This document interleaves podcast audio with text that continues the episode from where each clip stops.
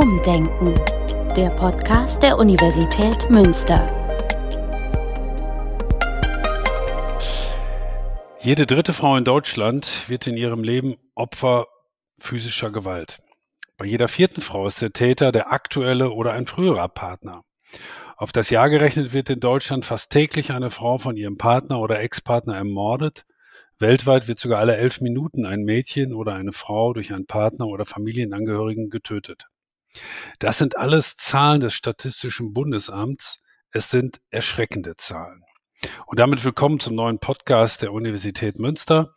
Ich freue mich sehr, dass Sie auch heute erneut eingeschaltet haben. Mein Name ist Norbert Robers. Ich bin Pressesprecher der Universität Münster. Und um an die eben genannten Zahlen nochmal anzuknüpfen, man muss davon ausgehen, dass die Dunkelziffer sogar noch wesentlich höher liegt. Welche Form der Gewalt gibt es? Welche Motive gibt es für Gewalt gegen Frauen und Mädchen? Sind aber auch Frauen unter den Tätern? Und was kann man den Opfern raten? Mit Blick auf den Internationalen Tag zur Beseitigung von Gewalt gegen Frauen am 25. November freue ich mich sehr, dass wir auch für dieses Thema eine kompetente Gesprächspartnerin aus der Universität Münster gefunden haben und die möchte ich Ihnen im Folgenden kurz vorstellen. Professor Dr. Leonie Steinl hat ihr Abitur im November 2005 an der Deutschen Schule im südafrikanischen Pretoria abgelegt. Von 2006 bis 2011 hat sie an der Bucerius Law School in Hamburg Jura studiert. Ihr Schwerpunkt waren die Grundlagen des Rechts. Ihr Master of Laws folgte von 2013 bis 2014 an der Columbia Law School in New York. Promoviert hat sie 2016 in Hamburg zum Thema Kindersoldaten. Von 2016 bis 2018 absolvierte sie ihr Rechtsreferendariat am Kammergericht in Berlin. Danach folgten einige weitere Stationen als wissenschaftliche Mitarbeiterin und seit 2023, genau seit März 2023, ist Frau Steinl nun Juniorprofessorin für Strafrecht, internationales Strafrecht und interdisziplinäre Rechtsforschung an der Universität Münster. Vielleicht noch zwei Ergänzungen. Sie hat bereits zahlreiche Preise gewonnen und war von 2017 bis 2023 Mitglied des Bundesvorstands und Vorsitzende der Kommission Strafrecht des Deutschen Juristinnenbundes. Schön, dass Sie sich heute für diesen Podcast Zeit nehmen. Willkommen, Frau Steinl. Vielen Dank. Ich freue mich sehr über diese Einladung. Frau Steinl, ich habe nachgeschaut. Seit 1981 gibt es nunmehr schon Veranstaltungen und Hinweise, mit denen Gewalt gegen Mädchen und Frauen thematisiert werden aber vor dem Hintergrund der von mir gerade zitierten Zahlen. Es scheint bitter nötig zu sein einerseits, andererseits kann man den Eindruck gewinnen, es scheint nur wenig Wirkung zu zeigen. Oder wie interpretieren Sie diese Daten? Hm.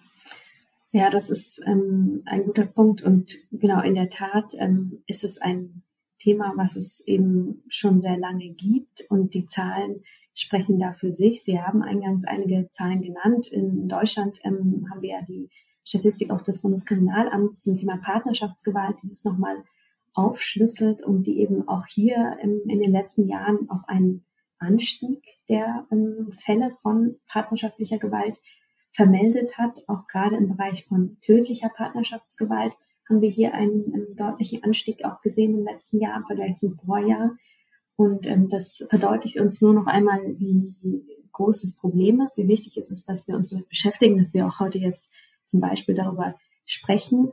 Ähm, man kann vielleicht sozusagen auf der positiven Seite noch sagen, dass ähm, möglicherweise auch ein, eine höhere Anzeigebereitschaft auch dazu führt, dass sozusagen mehr Fälle gemeldet werden, zur Anzeige gebracht werden, mehr Betroffene sich eben an staatliche Stellen wenden und da Hilfe suchen, wobei wir auch dann natürlich immer dazu sagen müssen, dass die Statistiken, die wir jetzt haben, die zum Beispiel vom Bundeskriminalamt, das sind Statistiken, das sind die Sachen, die eben bei der Polizei gemeldet werden. Und die Dunkelziffer ist dann natürlich weitaus höher, weil eben viele Straftaten nicht zur Anzeige gebracht werden. Aber insofern sind die Zahlen für mich immer ein Zeichen, ähm, dass da noch sehr viel zu tun ist, aber keinesfalls ein Zeichen, dass es irgendwie vergeblich ist. Also Sie würden jetzt nicht sagen, dass diese Diskussionen darüber und diese Gedenktage oder auch diese Aktionstage gar keine Wirkung zeigen, sondern sie zeigen das vielleicht auf eine andere Art und Weise, dass sich viele ermutigt fühlen, sich auch an die Öffentlichkeit zu wenden. Also sie würden ja jetzt keineswegs nur Negatives rein interpretieren, dass man sagt, mein Gott, die, die Zahlen steigen und steigen, das, das nutzt doch alles gar nichts. Wir müssen uns was anderes überlegen. Also ich würde durchaus Ihnen zustimmen ähm, bei der sozusagen Frage, was, was muss man anderes tun oder was gibt es sozusagen an zusätzlichen Maßnahmen, die das, die, die Bekämpfung von Gewalt gegen Frauen noch wirkungsvoller machen, weil eben die Statistiken für sich sprechen und einfach zeigen, dass wir noch nicht die, die Lösung gefunden haben und dass wir möglicherweise eben noch nicht oder ganz sicher noch nicht alle Maßnahmen ergriffen haben, die wir ergreifen müssen, um das Problem wirklich wirkungsvoll zu bekämpfen. Aber ähm, trotzdem sehen wir natürlich ähm, beispielsweise, finde ich, immer durch solche Gedenktage wieder ein ähm, erhöhtes Bewusstsein auch in der Öffentlichkeit für das Thema. Also dieser Bewusstseinswandel, der notwendig ist aus meiner Perspektive, um Gewalt gegen Frauen ähm, wirkungsvoll zu begegnen, der wird natürlich auch durch solche Veranstaltungen und dann oder solche Gedenktage und entsprechende Veranstaltungen auch befördert. Wie schätzen Sie denn die Entwicklung über die Jahre hinweg ein? Ähm, wo gibt es vielleicht auch Fortschritte in der Bekämpfung der Gewalt? Wo gibt es aber auch Rückschläge? Also kann man das auf einzelne Delikte einordnen und sagen, da gibt es Fortschritte oder da wird es immer schlimmer? Kann man das so rasterartig, wie meine Frage jetzt auch formuliert ist, sagen? Ähm, ja, ist schwierig sozusagen, das tatsächlich so differenziert ähm, anhand sozusagen der Datenlage ähm, jetzt in der Kürze zusammenzufassen. Aber in der Tat würde ich sagen, es gibt, ähm, natürlich gibt es Fortschritte in dem Bereich, die zum Beispiel damit einhergehen oder dadurch bewirkt werden, dass es bestimmte ähm, Straftatbestände mittlerweile gibt, die Gewalt gegen Frauen sozusagen strafrechtlich handhabbar machen und eben zu einer Ahndung äh, führen können, die früher noch nicht existiert haben. Also ganz plastisch so die Vergewaltigung in der Ehe als Sexualstraftat, die 97 eben beschlossen wurde. Und ähm, davor war eben eine solche Vergewaltigung sexualisierte Gewalt in der Ehe als solche nicht strafbar.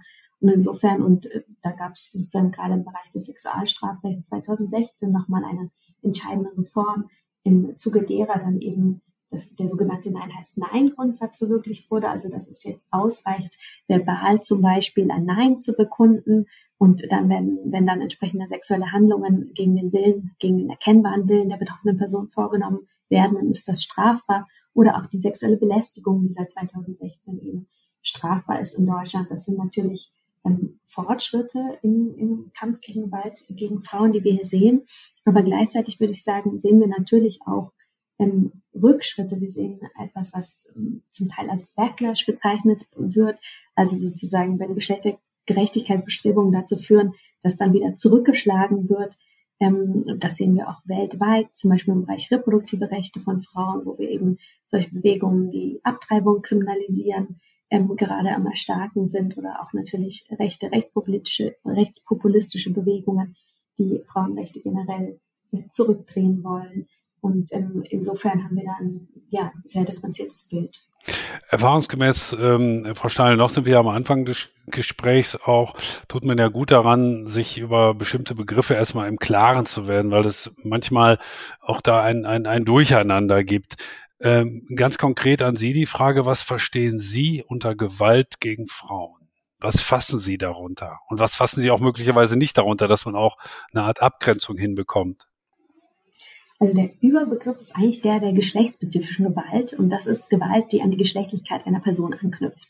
Das ist also der breitere Begriff. Darunter fallen dann eben alle Gewaltformen, die sich gegen die Nichtkonformität von geschlechtlichen Lebensweisen richten. Also zum Beispiel, wenn Gewalt gegen Transpersonen geübt wird oder gegen lesbische Frauen oder eben auch schwule Männer. Denn hier werden Personen angegriffen, die sich nicht den gesellschaftlich herrschenden Vorstellungen von Geschlechterrollenbildern und eben von Geschlechter angemessenem Verhalten fügen. Und ein Unterfall von dieser geschlechtsspezifischen Gewalt ist dann die geschlechtsspezifische Gewalt gegen Frauen. Da haben wir auch eine für Deutschland rechtsverbindliche Definition in der Istanbul-Konvention. Istanbul-Konvention, das ist das Übereinkommen des Europarats zur Bekämpfung von häuslicher Gewalt und Gewalt gegen Frauen. Und in diesem Übereinkommen wird geschlechtsspezifische Gewalt gegen Frauen definiert als Gewalt, die sich entweder gegen eine Frau richtet, weil sie eine Frau ist, oder die Frauen unverhältnismäßig stark betrifft.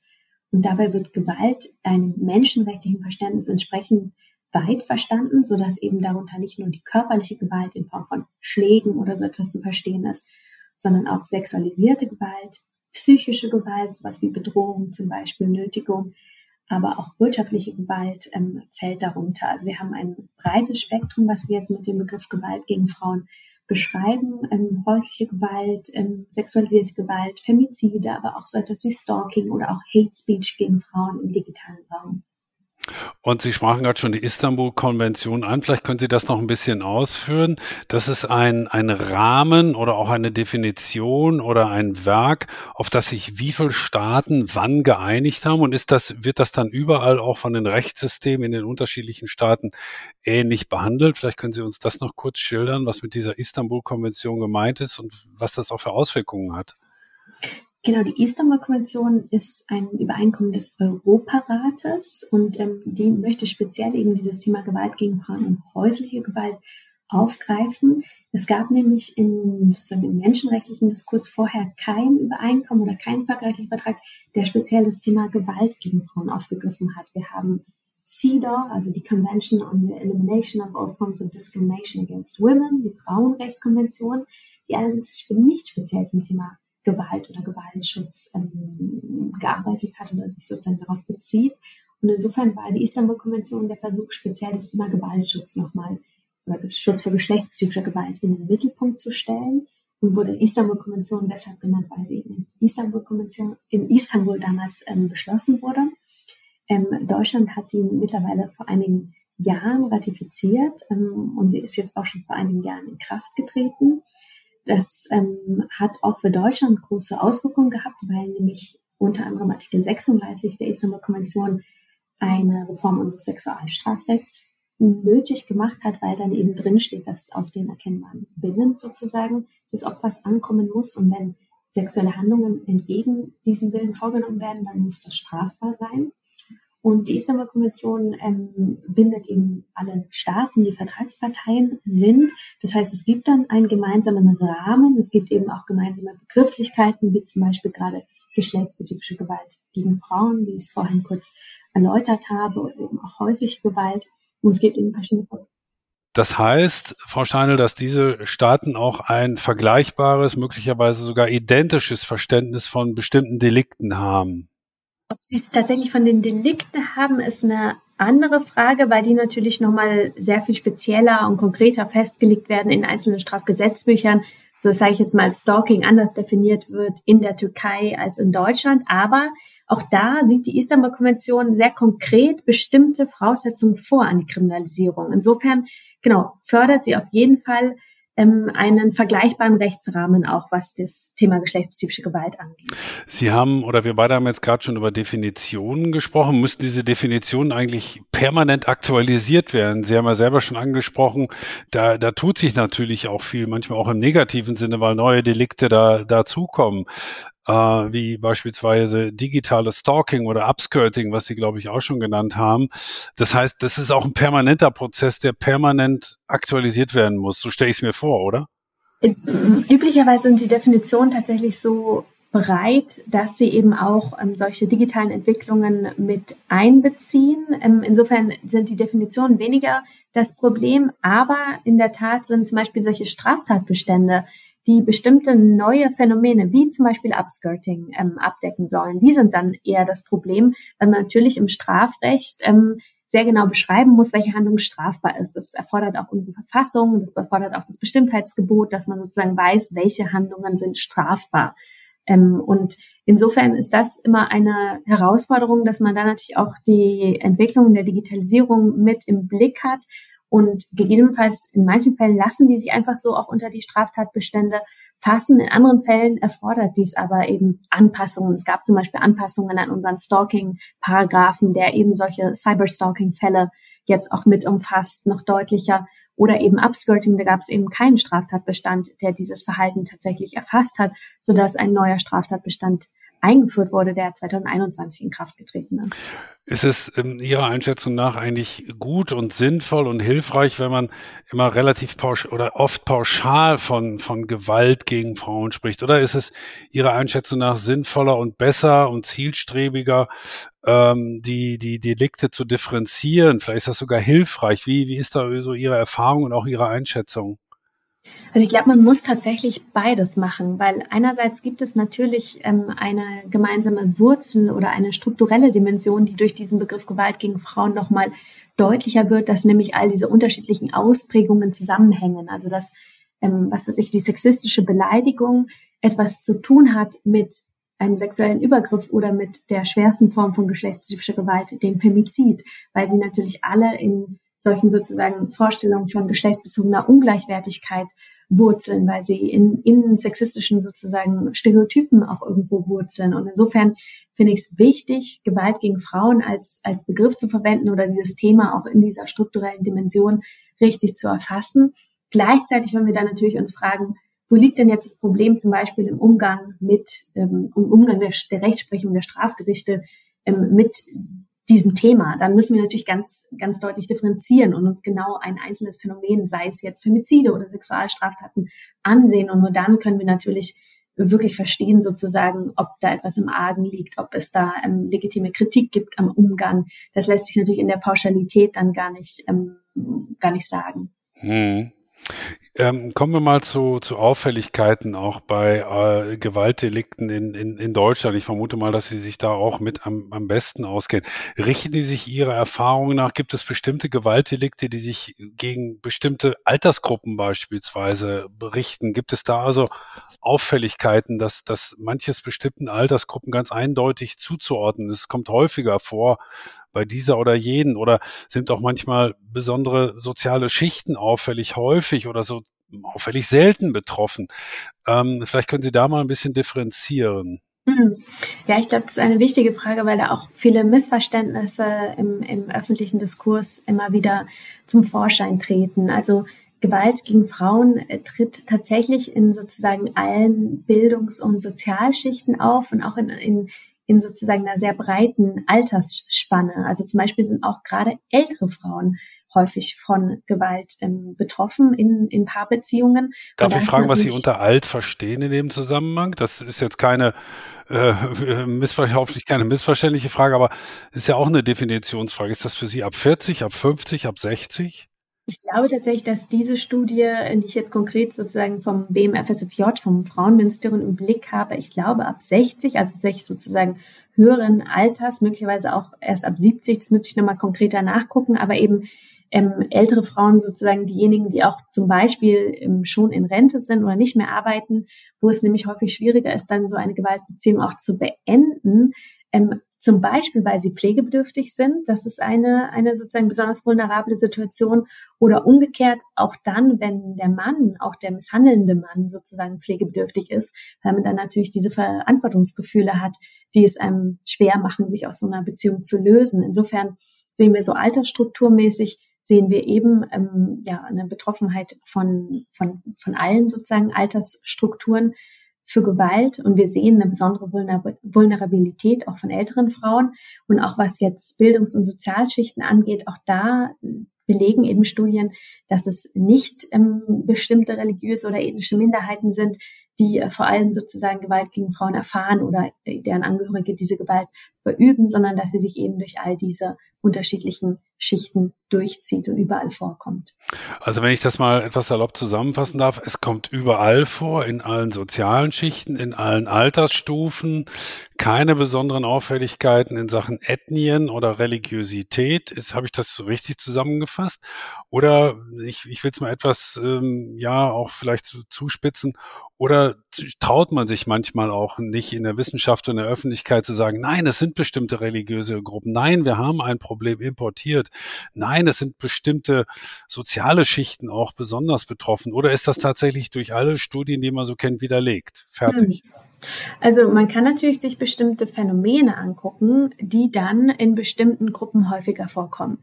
Und ähm, wenn wir jetzt natürlich zum Beispiel denken an Themen, die, an die viele Leute denken, wenn sie an Gewalt gegen Frauen denken, also sowas wie Genitalverstümmelung oder Zwangsverheiratung oder sogenannte Ehrenmorde, dann sind es natürlich bestimmte religiös oder ethnische Gruppen.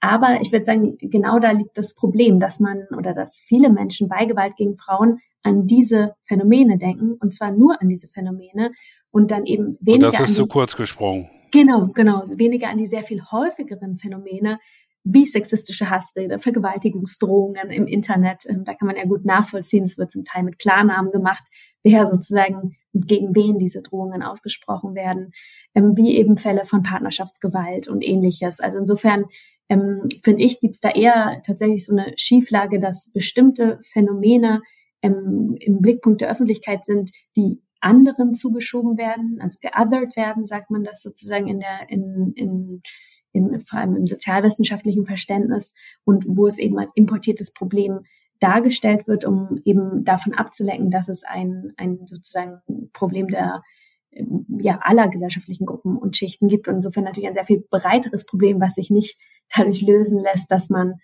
was weiß ich, für Abschiebung plädiert oder für ähm, ähnliche Maßnahmen. Aber um bei dem zu bleiben, ich, ich habe schon verstanden, dass das möglicherweise besonders spektakulär ist und dass es in eine Irre führt, wenn man sich jetzt nur auf Femizide äh, fokussieren würde. Aber da, das ist etwas, was tatsächlich kann man das so sagen, importiert wurde, in bestimmten Gruppen besonders häufig vorkommt. Das sind natürlich sehr spektakuläre, vielleicht auch seltene Fälle, aber kann man das schon so sagen? Bei Femiziden in der Tat nicht, denn Femizide, ähm, also Femizid ist ja die Tötung eines Frau, einer Frau aufgrund ihres Geschlechts. Und ähm, Femizide sind insofern ein sehr breites Phänomen. Ähm, das sind alle Tötungen, wo eine Frau aufgrund von Vorstellungen von geschlechtsbezogener Ungleichwertigkeit getötet wird. Also wenn sie zum Beispiel sexistischen Rollen und Verhaltenserwartungen nicht widerspricht.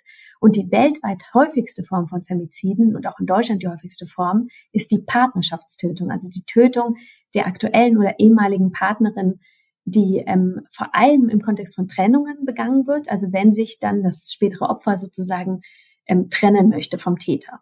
Das sind Femizide, weil sie eben von einem Besitz- und Kontrolldenken des Täters geprägt sind, der ähm, einen patriarchalen Besitzanspruch durch diese Taten ähm, geltend macht und eben sozusagen eine geschlechtsbezogene Ungleichwertigkeitsvorstellung hier ähm, zum Tragen bringt. Und das sind jetzt eben gerade nicht ähm, nur die Fälle oder nicht ähm, hauptsächlich die Fälle sogenannte Ehrenmorde und ähnliches, sondern es sind auch Taten, die ähm, ja in der sogenannten Mehrheitsgesellschaft verankert sind, wo eben in Anführungszeichen dieses Narrativ des verzweifelten Mannes eben, ähm, der seine jetzt wieder in Anführungszeichen Frau tötet, weil sie sich von ihm abgewendet hat oder ähnliches. Also insofern gerade bei Femiziden sehen wir auch diese Schieflage, würde ich sagen, dass man der Meinung ist, das sind irgendwie Taten, ähm, sind nur Ehrenmorde oder vielleicht noch irgendwelche pathologischen Frauenhasser, die Femizide begehen, während die häufigste Form des Femizids tatsächlich etwas ist, was in wieder ganz vielen gesellschaftlichen Gruppen und Schichten stattfindet. Selbstverständlich, äh, Frau Steinl, reden wir in der ganz großen Mehrzahl über Frauen als Opfer. Das haben Sie schon jetzt sehr eindrücklich getan. Aber ich will dennoch auf den Punkt hinaus, wie, wie oft sind auch Frauen Täter? Äh, wie oft kommt das vor? Ist das eine vernachlässigenswerte Zahl? Kann man sie überhaupt quantifizieren? Was, was weiß man darüber? Meinen Sie Frauen als Täterinnen von ähm, Gewalt gegen Frauen ja. oder im Bereich? Ja. Ähm, gibt es Also zunächst mal, vielleicht haben Sie nachher noch eine andere Variante, aber das, ja. das äh, ist der erste Punkt, ganz genau. Ja.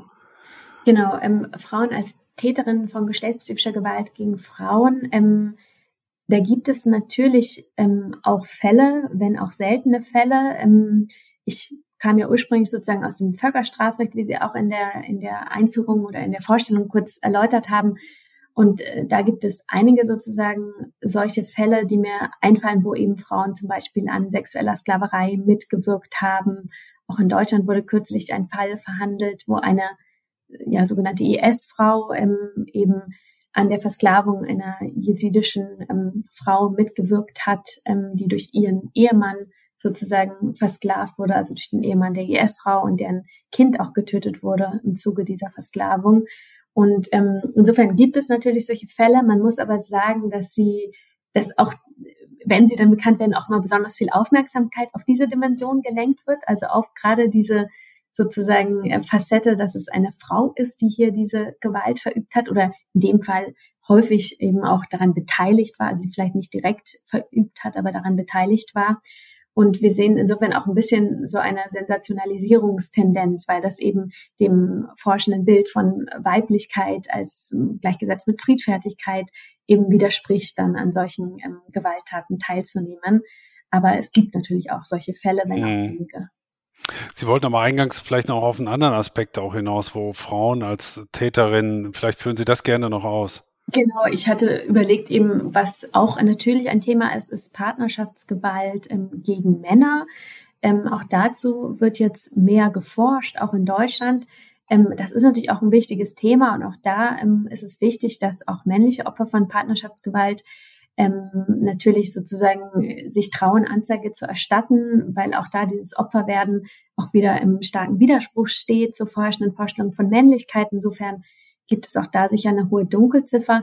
Wenn wir aber sozusagen das Hellfeld ansehen, dann sehen wir in vier von fünf Fällen ist eine Frau betroffen. Das heißt, wir haben natürlich eine deutliche Fokus ähm, richtigerweise auf Frauen als Betroffene von Partnerschaftsgewalt. Aber dennoch sollte natürlich das Thema nicht vernachlässigt werden. Mhm. Gibt es denn da ähm, auch Auffälligkeiten, wenn, wenn Frauen Täterinnen sind, auch gegenüber ihren Partnern? Gibt es da besondere Delikte, die hier herausragen? Ich vermute mal, dass körperliche Gewalt da nicht ganz so präsent ist wie, ich sag mal, digitale Gewalt oder vielleicht gibt es noch andere Formen. Gibt es da spezifische Dinge, die Sie vielleicht äh, nennen würden wollen?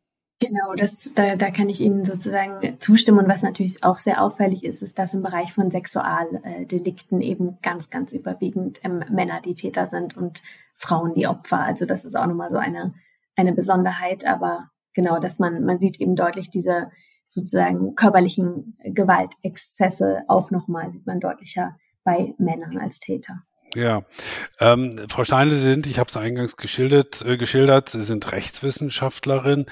Ähm, kommen wir also mal auf, auf dieses Feld zu sprechen. Kommen wir mit der Gesetzgebung, mit, mit Blick auf die, die ähm, Geschwindigkeit auch der Veränderung der Delikte überhaupt hinterher. Ich sag mal, über digitale Gewalt haben wir natürlich vor 30 Jahren wahrscheinlich noch gar nicht geredet. Ich habe es jetzt nicht genau zeitlich im Blick, vielleicht auch vor 20 Jahren noch nicht so genau. Und die Gesetzgebung muss natürlich irgendwie darauf reagieren. Gelingt das oder tun wir uns das schwer? Was ist Ihr Eindruck? Ähm, mein Eindruck ist, dass es eigentlich ganz, ähm, ja, ambivalentes Bild. Also grundsätzlich ähm, erfordern natürlich solche digitalen Entwicklungen nicht immer neue Straftatbestände, aber es gibt eben durchaus dann äh, Lücken, auf die aufgrund solchen Entwicklungen im Bereich der Digitalisierung einfach neue Phänomene offenbaren, die es so vorher nicht gegeben hat. Wir hatten vorhin schon kurz über Upskirting eben gesprochen, dieses Fotografieren unter den Rock. Ähm, das ist etwas, was es äh, vielleicht früher schon gegeben hat, aber eben natürlich mit äh, Smartphones und dann dem Hochladen dieser Bilder im Internet und dem Tauschen auch in bestimmten Foren und ähnlichen nochmal eine ganz andere Dimension erreicht hat, ähm, so dass man hier auch einen neuen Straftatbestand geschaffen hat.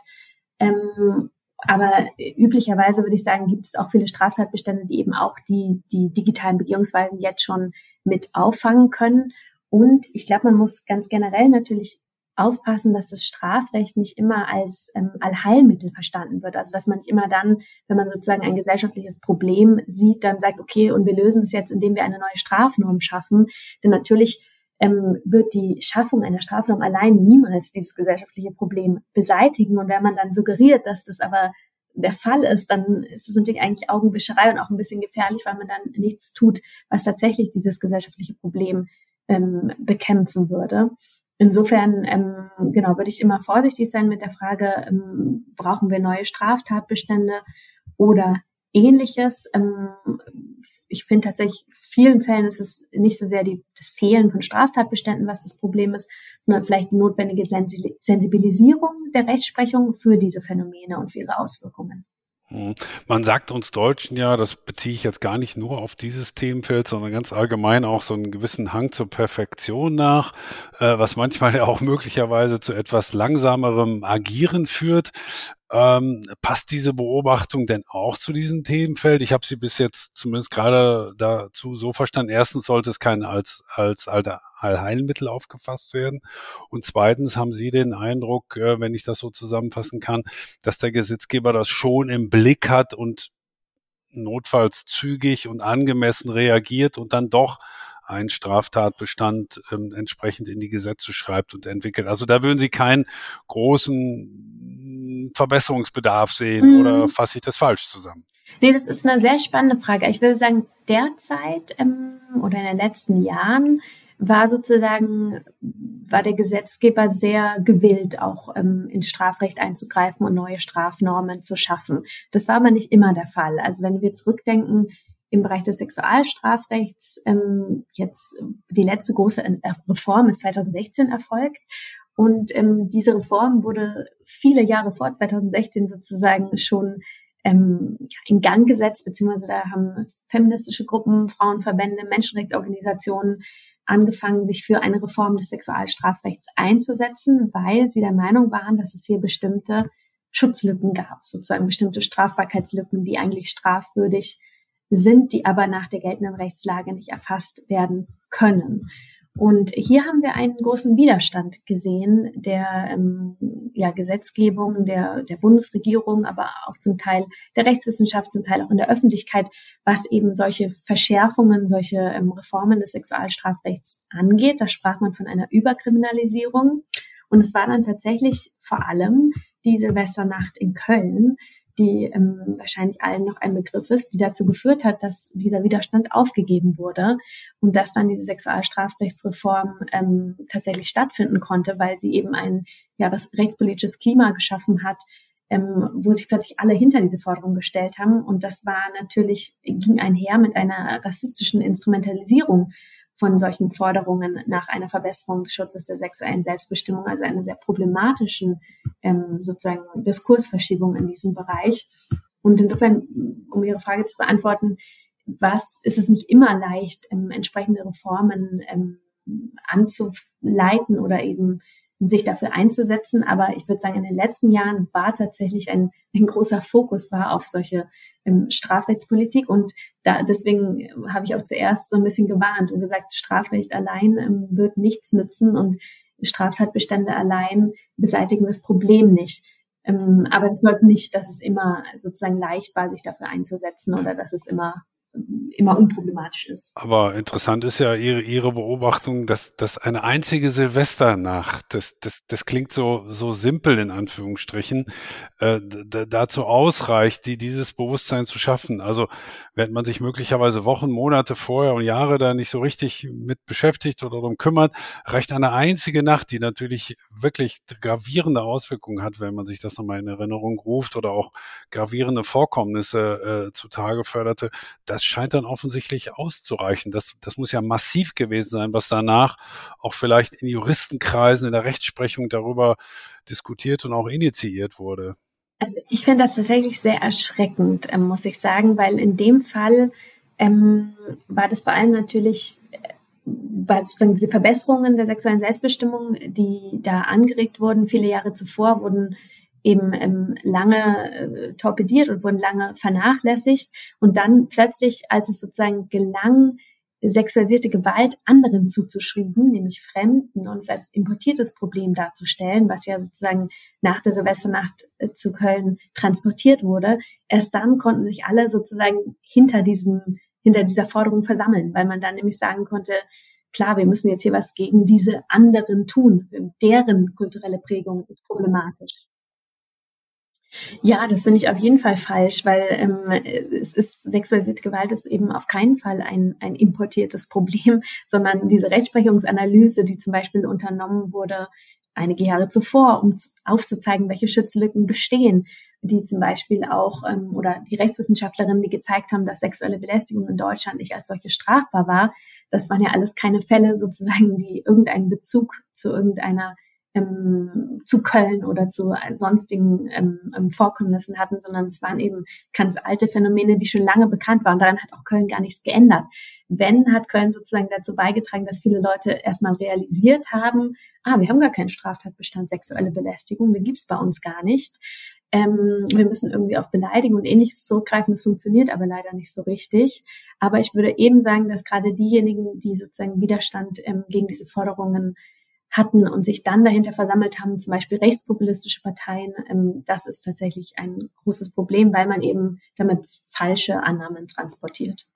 Aber wenn ich das so ähm, ähm, beobachte oder Ihnen zuhöre, Sie, Sie würden schon sagen, dass es richtig war, diese Delikte aus der Kölner Silvesternacht auch entsprechend zu ahnen, dass man das aber möglicherweise auch zu bestimmten, weiß ich nicht, anderen Zwecken, politischen oder sonstigen auch gebraucht hat.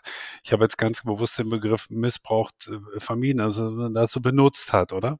Aber es war schon richtig, auch entsprechend äh, darauf mit Strafrecht zu reagieren, oder nicht? Es war absolut richtig, darauf mit Strafrecht zu reagieren. Gar keine Frage. Die Frage ist sozusagen nur, wie es gemacht wurde, dass man ähm, diese Förderungen sozusagen erst dann ernst genommen hat und erst dann umsetzen konnte, ähm, als man in der Lage war, sie ähm, bei anderen Personen zu verorten und sozusagen wieder ähm, gegen sexualisierte Gewalt zu kämpfen, indem man gesagt hat, ja, das sind eben gerade ähm, Zugewanderte, die dieses Problem bei uns sozusagen mitgebracht haben und ähnliches und hat dann ja auch mit der Sexualstrafrechtsreform auch bestimmte asyl- und aufenthaltsrechtliche Regelungen verschärft. Also man hat das tatsächlich auch in dem Gesetzgebungsverfahren dann vermengt und das sehe ich als problematisch an, dass es erst damit gelang. Inhaltlich finde ich die Sexualstrafrechtsreform im, im Großen und Ganzen sehr gelungen, weil das waren genau die Forderungen, die seit Jahrzehnten sozusagen von Frauenverbänden ähm, und von ähm, feministischen Rechtswissenschaftlerinnen und Menschenrechtsanwältinnen vorangetrieben wurden. Dieser Nein heißt Nein Grundsatz und die Strafbarkeit der sexuellen Belästigung. Das waren genau die Punkte, die dann noch umgesetzt wurden. Es kamen aber eben zusätzliche Punkte dazu. Es kam zum Beispiel ein Straftatbestand, Straftaten aus Gruppen, der sehr auf Köln zugeschnitten war, den es überhaupt nicht ähm, bedurft hätte. Und es gab eben auch noch diese Asylrechtsverschärfungen, die in dem Kontext eben auch falsch waren und nichts damit zu tun hatten. Nun sind ja auch ähm, äh, zum einen Richter beispielsweise unabhängig in ihrer Rechtsprechung. Das ist ja ein, ein wichtiger Grundsatz in unserem Rechtsstaat. Auf der anderen Seite sind sie natürlich auch Teil der Gesellschaft und sie merken, was um sie herum passiert, wie sich vielleicht ein gesellschaftliches Klima in diese oder jene Richtung verändert. Haben Sie den Eindruck, ähm, dass ähm, auch tatsächlich bei ein, eine, eine neue Form der Rechtsprechung, ein neues gesellschaftliches Klima auch in der Richterschaft beispielsweise, sofern man das so allgemein sagen kann, sich eingestellt hat? Wie gesagt, einerseits Unabhängigkeit, andererseits, naja, sind eben auch Teil von uns und mitten in der Gesellschaft. Stellen Sie da Veränderungen fest? Ja, absolut. Ähm, die Richterschaft ist natürlich auch, auch gewissermaßen ein Abbild der Gesellschaft, wobei sie weniger divers ist natürlich als unsere Gesellschaft. Also Rechtswissenschaft ist natürlich ein strukturell konservatives Fach und ähm, das wirkt sich auch auf die Richterschaft aus. Und ähm, trotzdem würde ich aber sagen, dass es, wenn man jetzt, auch da muss man jetzt wieder differenziert, da kommen wir zurück auf den Punkt von vorhin, wie man so etwas beurteilen kann, da müsste man sich jetzt die Rechtsprechung sozusagen für einzelne Deliktsbereiche angucken und kann dann solche Tendenzen feststellen. Und wo ich das getan habe, ist zum Beispiel im Bereich von Femiziden habe ich mich mit der Rechtsprechung ähm, beschäftigt, die eben ja solche Femizide strafrechtlich beurteilt. Und da sehen wir, dass sehr lange, ähm, nämlich bis ins Jahr 2008, der Bundesgerichtshof hier aus meiner Perspektive relativ problematisch geurteilt hat, indem er nämlich das Mordmerkmal der niedrigen Beweggründe, dann ähm, verneint hat bzw. bezweifelt hat, wenn, Zitat, die Trennung vom Tatopfer ausgeht und der Angeklagte durch die Tat sich dessen beraubt, was er eigentlich nicht verlieren will. Das heißt, er hat eine patriarchale Besitzkonstruktion hier sozusagen in seine Argumentationsstruktur eingebaut. Und die Rechtsprechung, das war jetzt zuletzt 2008, aber der erste Strafsenat des Bundesgerichtshofs stellt immer noch darauf ab, dass der Umstand der Trennung gegen diesen niedrigen Beweggrund und damit gegen den Mord spricht. Und das ist aus meiner Sicht zu kritisieren, weil der Senat hier sozusagen bei diesem Umstand der Trennung stehen bleibt und die Augen dann verschließt vor der Tatmotivation und eben diese patriarchalen Besitzansprüche und geschlechtsbezogenen Ungleichwertigkeitsvorstellungen ignoriert. Und aus strafrechtsdogmatischer Perspektive ist das deshalb bemerkenswert, weil er dabei dadurch abweicht von seiner sonst üblichen Prüfung des Mordmerkmals der niedrigen Beweggründe. Aber, und da komme ich jetzt sozusagen zu der, zu der positiven Wendung, äh, vor kurzer Zeit hat jetzt der fünfte Strafsenat des Bundesgerichtshofs ähm, hier eine andere Richtung eingeschlagen. Im Dezember 2022 hat er nämlich anders beurteilt und gesagt, ähm, es kann nicht maßgeblich darauf ankommen, ob sich jetzt das Tatopfer getrennt hat, denn diese Rechtsprechung würde eben dem Menschenbild des Grundgesetzes, den Werten von Selbstbestimmung, Gleichberechtigung und gegenseitige personelle Achtung, wie sie eben im deutschen Recht angelegt sind, widersprechen. Also da würde ich jetzt zum Beispiel ein positives Signal sehen der Rechtsprechungsentwicklung, die diese ähm, Impulse sozusagen aufgenommen hat, dieses Wissen um geschlechtsspezifische Gewalt, wobei natürlich jetzt abzuwarten bleibt, wie sich die Rechtsprechung insgesamt entwickeln wird. Hm. Kommen wir mal von der Rechtsprechung vielleicht, wenn man so sagen darf, äh, auf eine andere Ebene. Muss sich oder hat sich vielleicht auch schon die Ermittlungsarbeit der Polizei auch geändert? Denn die steht ja oft am Anfang der Arbeit, bis es zu Gericht äh, kommt. Ähm, also das Hingucken, die Sensibilisierung, äh, das, das genaue Erkennen, die Glaubwürdigkeit und wie, wie nehmen Sie die Arbeit der Polizeien, wenn es den Plural überhaupt gibt, wie nehmen Sie den wahr? Das kann ich tatsächlich gar nicht äh, so gut beantworten, die Frage, weil ich wenig in Kontakt komme mit Polizeibeamtinnen und Polizeibeamten. Ich habe zwar in der Vergangenheit sozusagen Fortbildung für Staatsanwältinnen und Richterinnen in dem Bereich ähm, gegeben, aber für Polizeibeamtinnen noch nie. Insofern kann ich da keine sozusagen Tendenz jetzt beschreiben. Mhm. Was empfehlen Sie denn grundsätzlich Opfern? Also in, in, in welcher Form auch immer, sehr, sehr, schnell reagieren, sofort zur Polizei oder erstmal andere Hilfsstellen aufsuchen. Ähm, was, was ist da so Ihre Empfehlung auch? Sie haben mit, kennen viele Delikte, klar in der Unterschiedlichkeit. Äh, gibt es da etwas, was Sie, was Sie grundsätzlich empfehlen? Mhm. Also als Rechtswissenschaftlerin kann ich da sozusagen, oder als Wissenschaftlerin nur wiedergeben, was ich von ähm, Anwälten sozusagen in dem Bereich gehört habe und ähm, denke, dass es sinnvoll oder dass eine gute Anlaufstelle solche ähm, Opferberatungsstellen sind. Es gibt eben diese Hotline Gewalt gegen Frauen, ähm, die schon lange betrieben wird, die qualifizierte Beraterinnen ähm, sozusagen einen in Kontakt damit bringt, das denke ich ist immer eine gute Maßnahme. Und natürlich ist auch anwältliche Beratung häufig eine gute Unterstützungsmaßnahme, die man in Anspruch nehmen kann. Ähm, das ist aber tatsächlich auch eher eine Frage, die sozusagen Anwälte und der Praxis tätige ähm, Personen, die sich mit Gewalt gegen Frauen beschäftigen, noch besser beantworten. Mhm. Ähm, ich würde gerne auf meine erste Frage nochmal zurückkommen, Frau Steinel, auf die sehr hohen Zahlen, zumindest bei einzelnen Delikten. Kann man denn daraus schließen auch, dass sich das gesellschaftliche Klima bei uns eigentlich nicht wirklich verbessert hat? Oder ist das ein zu kurzer, ein Trugschluss? Hm. Ja, schwierige Frage. Ich würde ja, einerseits haben wir natürlich solche großen Entwicklungen wie zum Beispiel die Corona-Pandemie, die nochmal ähm, ja, zum einen natürlich so wie eine Art Brennglas funktioniert haben, die ähm, bestimmte Fälle auch von geschlechtsspezifischer Gewalt nochmal verstärkt haben, weil in solchen Lockdown-ähnlichen Situationen ähm, aus einem Zusammenspiel von vielen Gründen eben ja besonders ähm, besondere Gefahr von häuslicher Gewalt bestand oder auch besonders schwerwiegende Gewalttaten. Das heißt, das ist eine Entwicklung, die wir damit einbeziehen müssten, auch in die Zahlen. Dann sehen wir aber jetzt natürlich auch ganz aktuell ähm, ja im Zuge sozusagen der letzten Wahlen und dem Erstarken von rechtspopulistischen Parteien in Deutschland ähm, natürlich auch keine guten Zeichen für Geschlechtergerechtigkeit oder was das Thema Gewalt gegen Frauen oder Bekämpfung von Gewalt gegen Frauen angeht. Insofern ähm, weiß gar nicht, ob ich da jetzt äh, besonders hoffnungsfroh in die Zukunft blicke. Ähm, ich würde in jedem Fall denken, dass es uns ähm, das anders geben sollte, sich damit noch intensiver zu beschäftigen und auch gerade das System, was eben Unterstützung für gewaltbetroffene Frauen liefert, Frauenhäuser, Frauenberatungsstellen und ähnliches finanziell abzusichern, auszubauen und sich damit noch einmal sozusagen intensiver zu beschäftigen. Sie haben schon viel von der Welt gesehen, wenn ich das mal sehr einfach äh, so sagen darf. Sie haben schon in vielen Ländern gelebt und als äh, Wissenschaftlerin gucken Sie sicherlich auch über die Grenzen Deutschlands hinaus.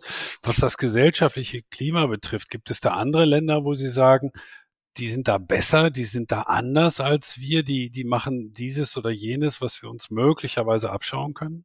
Hm. Ähm, ja, es ist immer schwer, dann das sozusagen tatsächlich zu vergleichen, was dann wirklich auch nicht nur den Rechtsrahmen zum Beispiel angeht oder auch die Rechtspraxis als Strafrechtswissenschaftlerin. Da muss man schon sehr tief drin sein, um dann ähm, qualifiziert wirklich sagen zu können, das ist jetzt ein besonders gutes Beispiel. Aber wenn wir vom gesellschaftlichen Klima reden, wie Sie es gerade getan haben, dann fand ich es doch bemerkenswert, dass in den letzten Jahren zum Beispiel in Frankreich eine sehr große Bewegung gegen Femizide ähm, stattfand, also dass viele öffentliche große Demonstrationen gegen Femizide ähm, stattfanden oder dass zum Beispiel auch in Spanien in den letzten Jahren das Thema Gewalt gegen Frauen, das Thema sexualisierte Gewalt, insbesondere sexuelle Belästigung, auch wieder in sozusagen wirklich für viel Öffentlichkeit, für viel Diskussion gesorgt hat. Da würde ich sagen, da besteht auch in Deutschland noch Nachholbedarf, weil wir in Deutschland meinem Eindruck nach häufig davon ausgehen, dass sozusagen bei uns ist schon alles sehr gut, auf sehr gutem Niveau. Wir haben eigentlich kein so richtiges Problem mehr mit Geschlechtergerechtigkeit oder geschlechtsspezifischer Gewalt und dann häufig eben vernachlässigen das Ausmaß und dann sozusagen, wenn man sich wieder die Statistiken anguckt, ähm, vielleicht erschreckt, weil man dann sieht, doch wie, wie relevant sozusagen wie verbreitet dieses Thema ist und natürlich auch was sexistische Einstellungen in der Bevölkerung eingeht oder ähnliches, dass wir da vielleicht noch nicht so weit sind, wie wir immer dachten.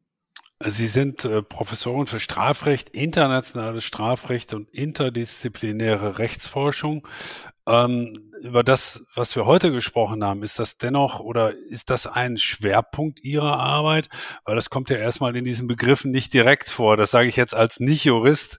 Also alle Juristen mögen jetzt äh, mir bitte das verzeihen. Für die ist das vielleicht logisch, für mich jetzt erstmal nicht so. Ist das, hat sich das für Sie als ein Schwerpunkt äh, herauskristallisiert? Ja, ich würde sagen, es hat sich so entwickelt. Also genau, ich komme ursprünglich aus dem Völkerstrafrecht. In dem Bereich habe ich auch promoviert. Da geht es um um Völkerrechtsverbrechen wie Genozid, Verbrechen gegen die Menschlichkeit und so weiter. Und da habe ich mich auch dort sozusagen mit dem Zusammenhang zwischen Geschlecht und Völkerstrafrecht beschäftigt. Sexualisierte Kriegsgewalt zum Beispiel eben als ein ganz konkretes Beispiel. Und das hat sich dann so weiterentwickelt sozusagen ins deutsche Strafrecht hinein, wo ich mich insbesondere mit Sexualstrafrecht dann beschäftigt habe und letztlich eben dann auch viel mit häuslicher Gewalt und verschiedenen Erscheinungsformen von Gewalt gegen Frauen wie Stalking, aber auch ganz theoretisch mit feministischer Strafrechtskritik und ähnlichem. Und ähm, genau, das hängt auch ein bisschen zusammen mit dem Schwerpunkt interdisziplinäre Rechtsforschung, der gerade das Recht nicht nur ähm, innerhalb sozusagen unserer Disziplin sich ansehen will, sondern auch gerade im Zusammenspiel mit anderen Disziplinen. In dem Fall wären es zum Beispiel die Gender Studies, die ja Erkenntnisse, sozusagen geschlechtertheoretische Erkenntnisse in die Analyse mit einfließen lassen oder eben sozialwissenschaftliche Erkenntnisse, die da auch eine Rolle spielen. Und genau deswegen vom Strafrecht kommend, aber auch in unserem Gespräch heute ging es ja dann auch viel tatsächlich um, um solche Zahlen oder um, um empirisches Wissen sozusagen zum Thema Gewalt gegen Frauen, was mich auch sehr interessiert, einfach weil ich das Gefühl habe, dass man nur dann ähm, umfassend strafrechtlich das Ganze analysieren kann, wenn man mit der Wirklichkeit vertraut ist sozusagen, also wenn man nicht bei den Gesetzen stehen bleibt und sich anguckt, was jetzt da drin steht, sondern was in der Praxis eigentlich passiert und ähm, was in der Praxis passieren müsste. Apropos mit der Wirklichkeit vertraut. Ich habe auch schon geschildert, dass Sie auch einige Jahre in den USA waren. Und wir gucken ja gerne in, in vielerlei Hinsicht äh, mal rüber in die USA. Ähm, wollen wir das vielleicht so kurz vor Schluss jetzt auch zu diesem Thema nochmal machen. Was, was gibt es da für, für Entwicklungen oder wie, wie nehmen Sie das gesellschaftliche Klima, was dieses Thema betrifft, Gewalt gegen Frauen? Dort geht es ja auch oft in, zumindest in unserer Wahrnehmung, auch ähm, um, um Gewalt gegen, gegen bestimmte soziale Gruppen oder bestimmte Ethnien. Das wird viel diskutiert und ist dann auch oft hier ein Thema. Wie, wie geht es bei diesem Thema in den USA zu? Was ist da Ihre Beobachtung? Ähm, also grundsätzlich hat natürlich in den letzten Jahren das Thema Gewalt gegen Frauen auch in den USA eine größere Rolle gespielt, weil ja die MeToo-Bewegung, die eben auch für uns hier jetzt sehr relevant war, sozusagen da startete. Eigentlich nicht bei den Schauspielerinnen in Hollywood, sondern bei einer Woman of Color, ähm, die MeToo-Bewegung gegründet hat, auch nicht so sehr um strafrechtliche Konsequenzen für die Täter zu verlangen, sondern eigentlich um ja, eine einen besseren Umgang mit den Betroffenen von sexualisierter Gewalt zu erwirken. Und ähm, deswegen war natürlich Gewalt gegen Frauen gesellschaftlich in den letzten Jahren in den USA im Zuge von Hashtag MeToo um, auch ein großes Thema und natürlich äh, große Prozesse, die wir vielleicht auch mitverfolgt haben, ähm, was eben sexualisierte Gewalt in, in Hollywood, aber auch in anderen Orten angeht, haben da eine große Rolle gespielt. Ähm, insofern ist es immer spannend, in die USA zu gucken, wenngleich ich als Strafrechtlerin da auch immer mit besonderer Skepsis hingucke, weil die USA ein sehr, ja, ein sehr weiß nicht, wie man das jetzt nett ausdrückt, ich will nicht inhuman sagen, aber ein sehr ähm, starkes Strafrechtssystem haben mit sehr, sehr langen, sozusagen ein sehr punitives Strafrechtssystem mit sehr langen Gefängnisstrafen zum Beispiel. Und ähm, da natürlich die große Frage ist, ähm, was genau diese langen Gefängnisstrafen eigentlich bringen. Und insofern ähm, ja, ist als Strafrechtlerin jetzt spannend und auch einige der Prozesse sind zum Beispiel insofern spannend, als, als dass da ähm, bestimmte Vorstellungen, problematische Vorstellungen von sexualisierter Gewalt jetzt nochmal thematisiert und vielleicht auch aufgearbeitet wurden. Also im, im Weinstein-Verfahren zum Beispiel ähm, gab es sogenannte Vergewaltigungsmythen, die da eine Rolle gespielt haben. Das sind jetzt bestimmte stereotype Vorstellungen davon, wie eine Vergewaltigung auszusehen hat. Die spielen natürlich auch vor Gerichten eine Rolle. Also sozusagen zum Beispiel die Vorstellung der typischen Vergewaltigung als die Vergewaltigung nachts im Park durch einen Fremden, wo sich das Opfer ähm, wehrt und dann Verletzungen davon trägt und mit äh, blutend und ähnliches zur Polizei geht und da aufgelöst ist und ähnliches.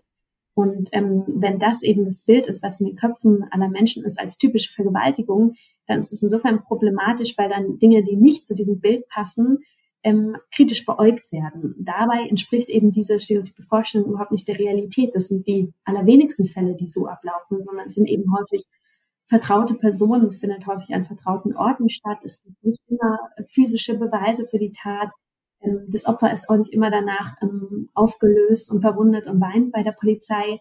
Manchmal ist es sogar noch im Kontakt mit dem Täter nach der Tat ähm, und solche Dinge. Und das wurde eben in einigen von diesen Verfahren nochmal ähm, problematisiert, weil es genau sozusagen solche Fälle waren, wo beispielsweise das Opfer danach noch im Kontakt zum Täter war und ähnliches. Und ähm, das fand ich doch ähm, interessant oder auch hilfreich nochmal zu sehen, dass es trotzdem auch zu Verurteilungen kommen konnte, wenngleich ich auch diese sehr hohen Strafen ähm, kritisieren würde oder nicht mhm. beachten würde. Ich würde zum Schluss, äh, Schall, nochmal einen, einen etwas, wie soll ich mal sagen, prophetischen Ausblick ähm, von Ihnen vielleicht abfragen. Gibt es Trends oder Entwicklungen? Ich denke jetzt auch mit Blick auf das, was wir gerade als gesellschaftliches Klima bezeichnet haben oder auch die Rechtsprechung oder die Gesetzgebung, die Ihnen dennoch bei diesem Thema, das ja kein einfaches und auch manchmal ein vielleicht etwas entmutigendes ist, die Ihnen Hoffnung machen oder oder auch andersrum, die Ihnen Sorgen bereiten? Wie, wie sehen Sie die, die Zukunft auf diesem Themenfeld? Hm. Ähm, ja, Sorgen bereiten mir dann doch solche Entwicklungen wie eben das Erstarken von rechtspopulistischen Bewegungen, die eben solche ja, Geschlechtergerechtigkeitsforderungen eigentlich bekämpfen und dem sehr kritisch gegenüberstehen, sich teilweise darüber sozusagen lustig machen. Ähm, das, äh, dem sehe ich sozusagen mit, mit Furcht entgegen. Ähm, was mir Hoffnung gibt, sind ähm, ja, junge Menschen, die sich für feministische Themen insbesondere einsetzen. Also ich finde ähm, ein sozusagen die auch die Verknüpfung von bestimmten Anliegen von sozialer Gerechtigkeit in den Vordergrund äh, sehen, sei es irgendwie Klimagerechtigkeit und Geschlechtergerechtigkeit. Also da würde ich doch eben auch wirklich einen, einen Fokus sozusagen der ja von jüngeren Menschen auf solche sozialen Gerechtigkeit in all ihren Facetten ähm, beobachten. Und das würde ich wirklich als positives Zeichen werten und hoffen, dass sich dadurch auch was ändert. Ja, meine sehr verehrten Damen und Herren, also Gewalt gegen Frauen und gegen Mädchen, es kommt in allen Schichten vor, haben wir heute nochmal gehört und in vielfältigen Formen auch. Oft liegt der Fokus der Öffentlichkeit auf dem Strafrecht, aber Leonie Steiner sagte uns, das ist kein Allheilmittel. Es kann in einzelnen Fällen, sollte auch in einzelnen Fällen entsprechend angewendet werden, aber es ist eben kein Allheilmittel. Dennoch gibt es auch viele positive Signale aus der Rechtsprechung, aus der Gesetzgebung, dass man da entsprechend auch zügig reagiert. Wichtig ist für Sie aber auch, wenn ich Sie richtig verstanden habe, ein allgemeines gesellschaftliches Klima, was das äh, Phänomen in den Blick nimmt und auch entsprechend reagiert. Da sehen Sie so manche Verbesserung, aber eben auch noch Nachholbedarf. Das war ein sehr informatives und interessantes Gespräch mit Ihnen. Ich danke Ihnen sehr, dass Sie die Zeit dafür genommen haben. Vielen Dank. Ich habe mich sehr gefreut, dass ich mitmachen durfte.